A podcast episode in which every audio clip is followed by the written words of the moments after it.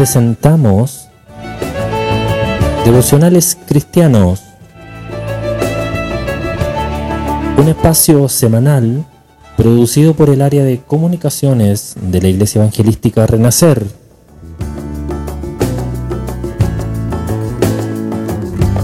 Bienvenido a este tiempo de meditación y reflexión en la palabra del Señor.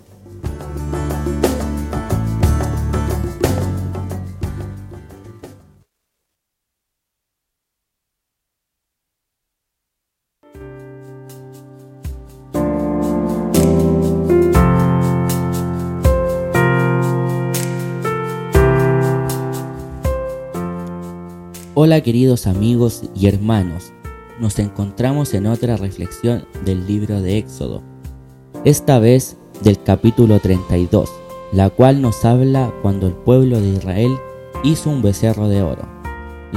leeremos principalmente en Éxodos 32 del 1 al 6.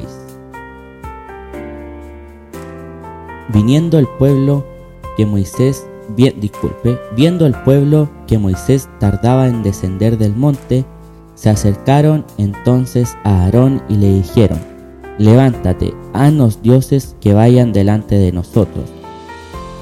Porque a este Moisés, el varón que nos sacó de la tierra de Egipto, no sabemos lo que le haya acontecido.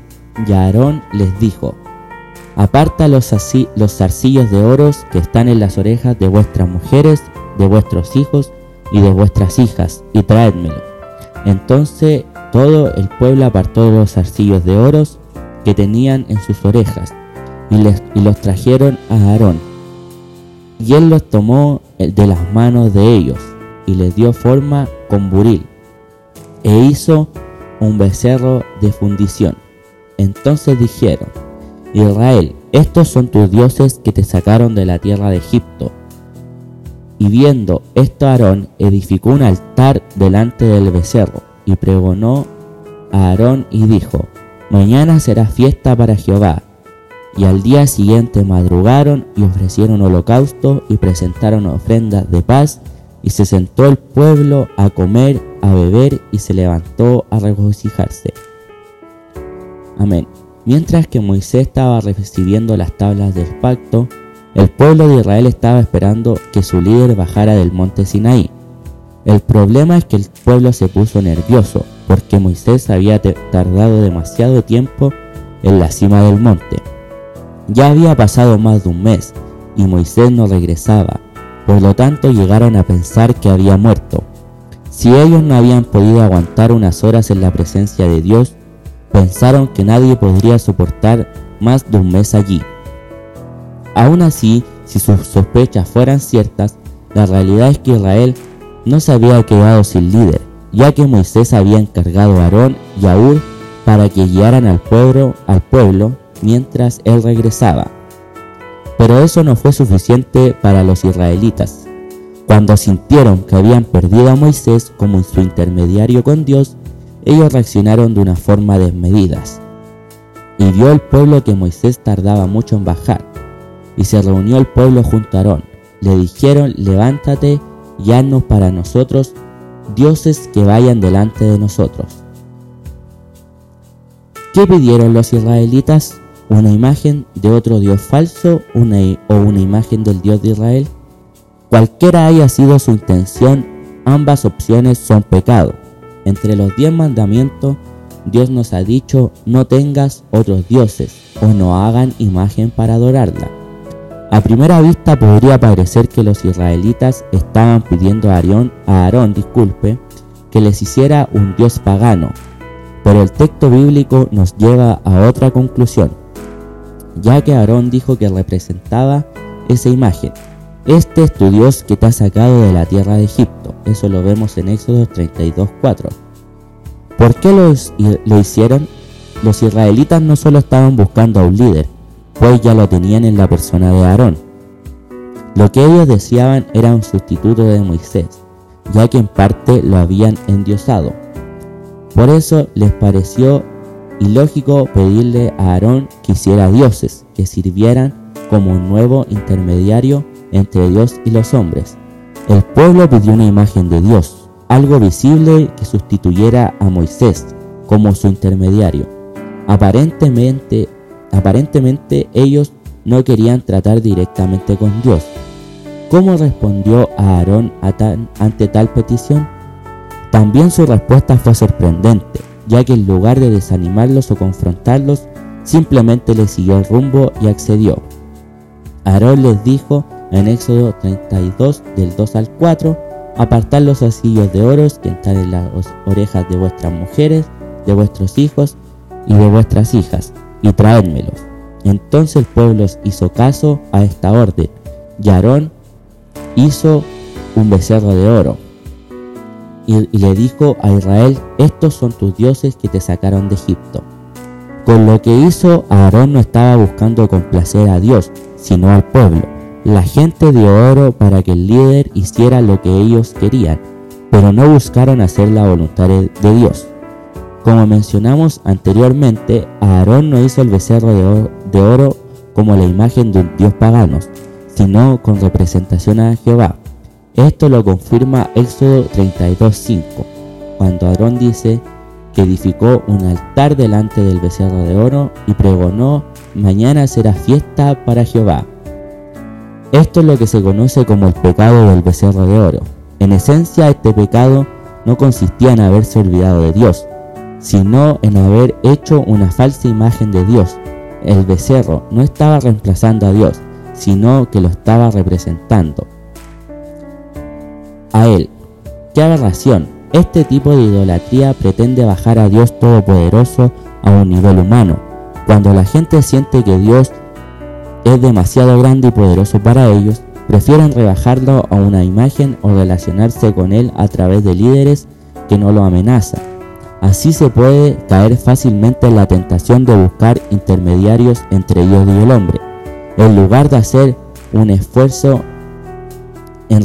para tener relación directa con Dios. En lugar de conocer a Dios tal y como es, lo enmarcan, lo limitan o lo llevan a una, idea que ellos pueden manejar y entender. Por último veremos la respuesta de Dios.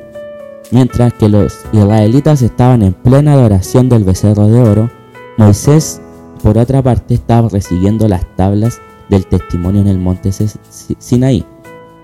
Moisés no sospechaba lo que estaba pasando en el campamento, pero Dios lo sabía y le advirtió más adelante en Éxodo 32, 7 y 8.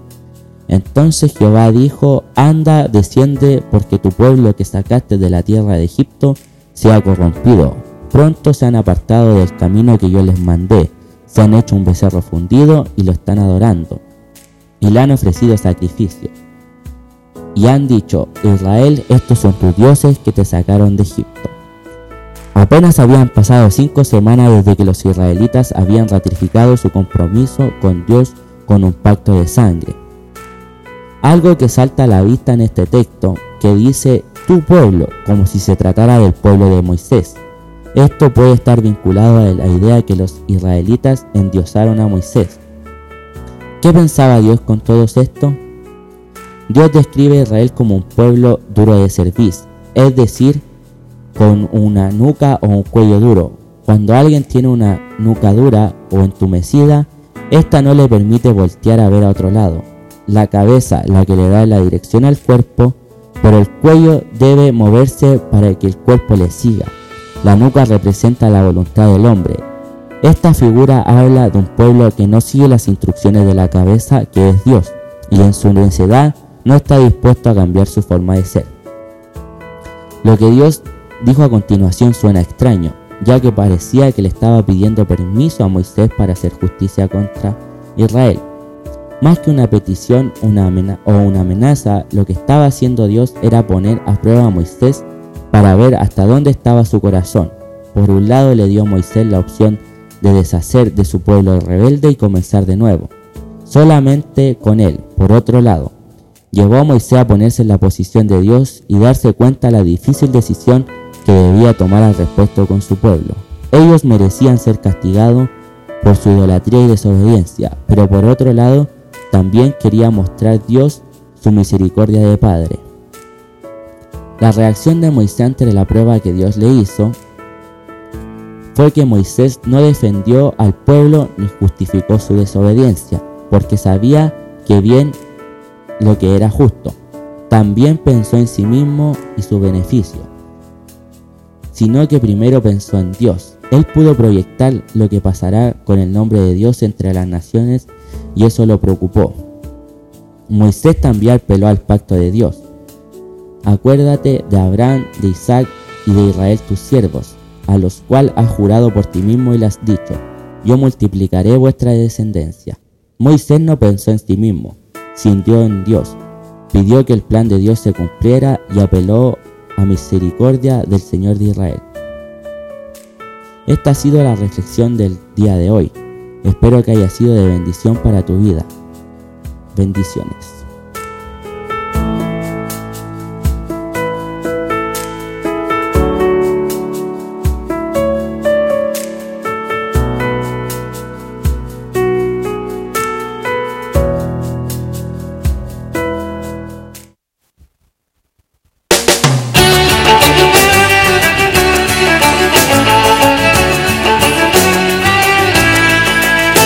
Un espacio producido por la Iglesia Evangelística Renacer. Si quieres conocer más sobre nosotros, búscanos en todas las redes sociales. Nos encuentras como Iglesia TPR.